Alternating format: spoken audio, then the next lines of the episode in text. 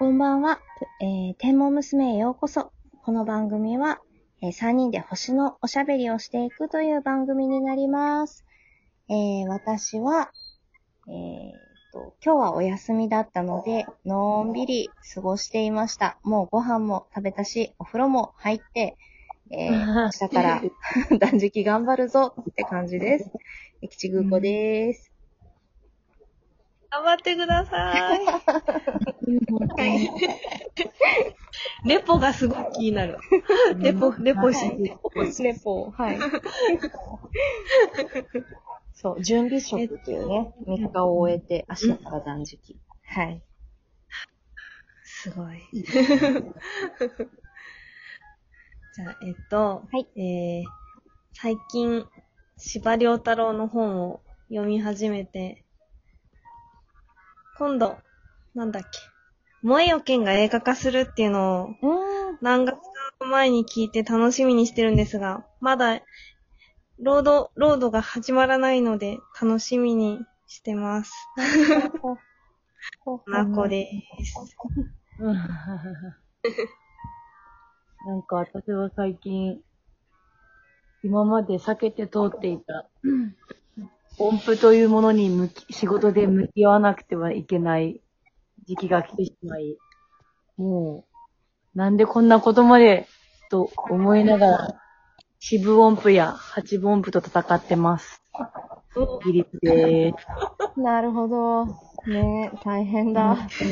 マーチングって何マーチングってみたいな。ねもう オリンピックの影響？いやー、チューバ教えなきゃいけなくて、やったことがない。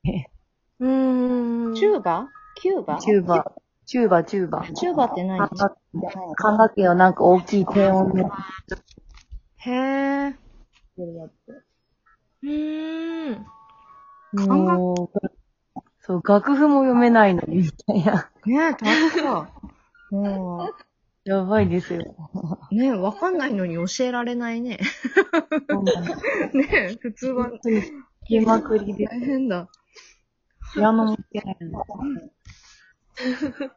よっしゃ。じゃあ、こんな3人でね、はい。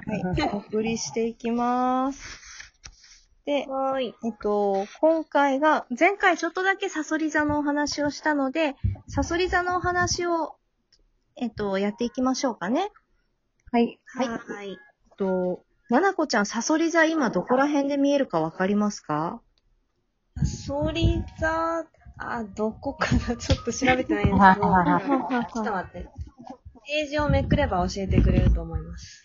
今ね、8月のページ見てたから、うんうん。9月のページに、あ、ありました。おえっと、うん。だいぶ、南西の空低いところに来てますね。午後9時頃で、うんうん。S の形、あの、空が開けてるところだったら見えるんですけど、うん建物のところだと、ちょっと難しいかなっていう。そうですね。うーん。山際とか結構見えないですね。あ、そっか、そうだね。うーん。赤い、その、アンタレスは、み見えてほしいなって願望なんですけど。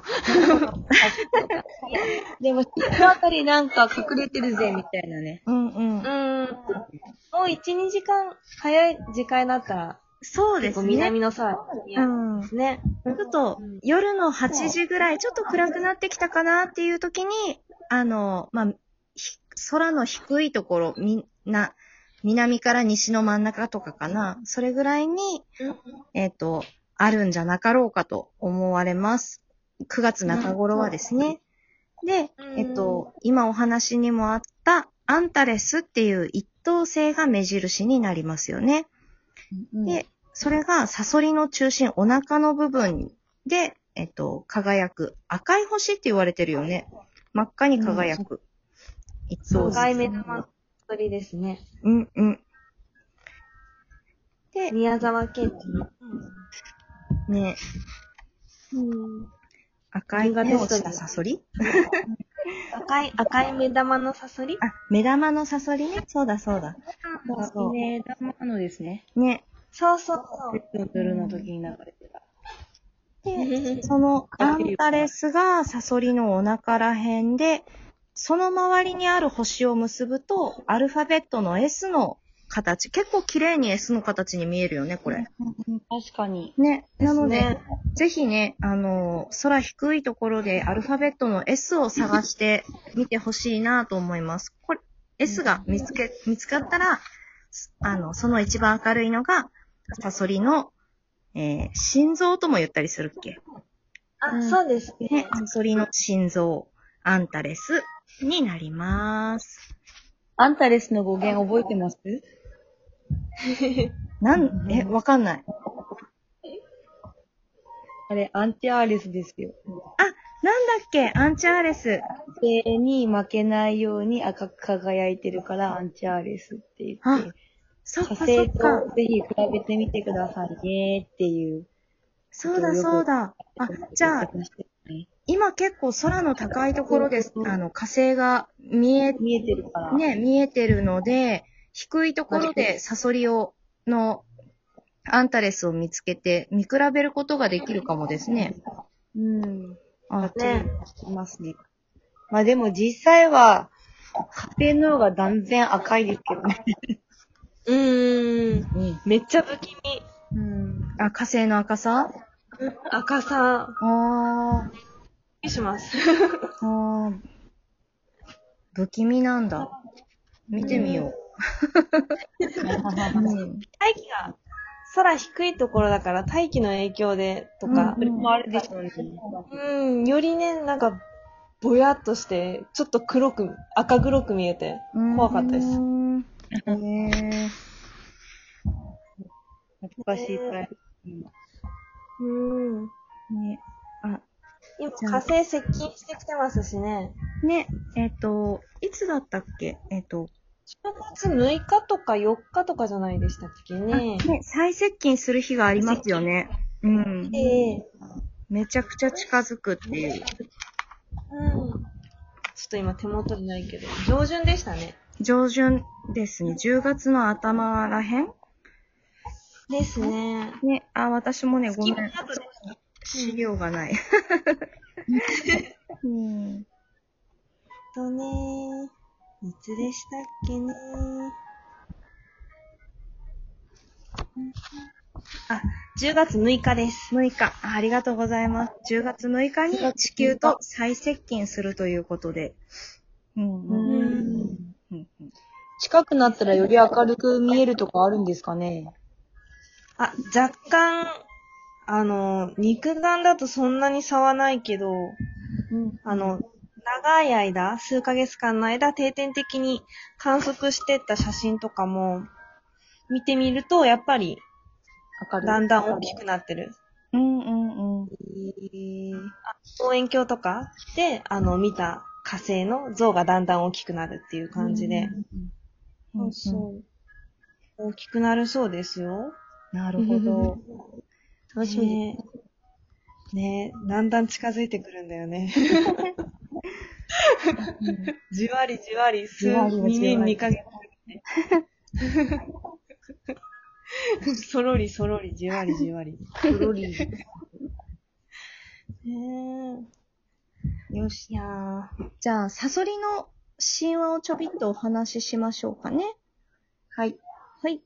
えっと、サソリ座のサソリは、えっ、と、なんか、やっぱりサソリなので、毒針を持ってるんですよね。うん、何個かありますよね、お話。ね、いくつかある。あの、まあ、冬の星座オリオン、狩りの名人オリオンは、あの、乱暴で、ちょっとうぬぼれてるところがあったそうなんですよ。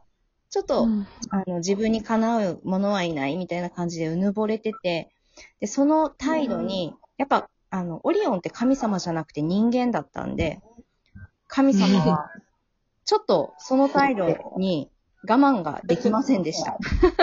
ちょっと調子に乗りすぎじゃない？っていうことで、サソリを、あの、オリオンを近くに 放つと、サソリは、あの、尻尾の毒針でオリオンをブスッと刺してしまって、えー、オリオンは死んでしまうんですね。うんうんうん。で、死んでしまったので、あのーまあ、サソリ、まあ、星空になった、オリオンでも、ほ星空になってからも、あの、サソリのことをちょっと怖がってて、あの、夏の星座のサソリ座とは反対に、オリオンは冬の星座に、あの、ちょっと離れたところにいるよって言われているそうです。なんかあの、オリオンの暴れっぷりを、うんうん。神様たちが、うんどうにかしようと思って、最終的にサソリを放つじゃないですか。うん。で、その前に、あの、神様たちが一生懸命考えて作った、最強に可愛い生き物。え？あー、それ覚えてる。で、この、こんだけ可愛かったら、あの、オリオンも攻撃せんやろって言ったけど、あの、もう、一瞬で。踏みつけちゃったんでしょそう、星空でも今、え、なんだ？今もね、踏みつけてる。覚えてる。え、なんだっけ？あの、うさあぎ座で、れですよ、あれあれ、みたいな。う さうさぎぎ座座でしょ、うさぎ座。うさぎさん。うわー、かわいそう。なるめっちゃ覚えてる。ね、神様が一番可愛いのを作ったんですよ。そうなんだ。考えねて。ねえ、切ない。切ない。もう、知らんぷりして踏んじゃうんで、踏んじゃうんだね。ねなんてやつだ。なんてやつだです物とね。へえ。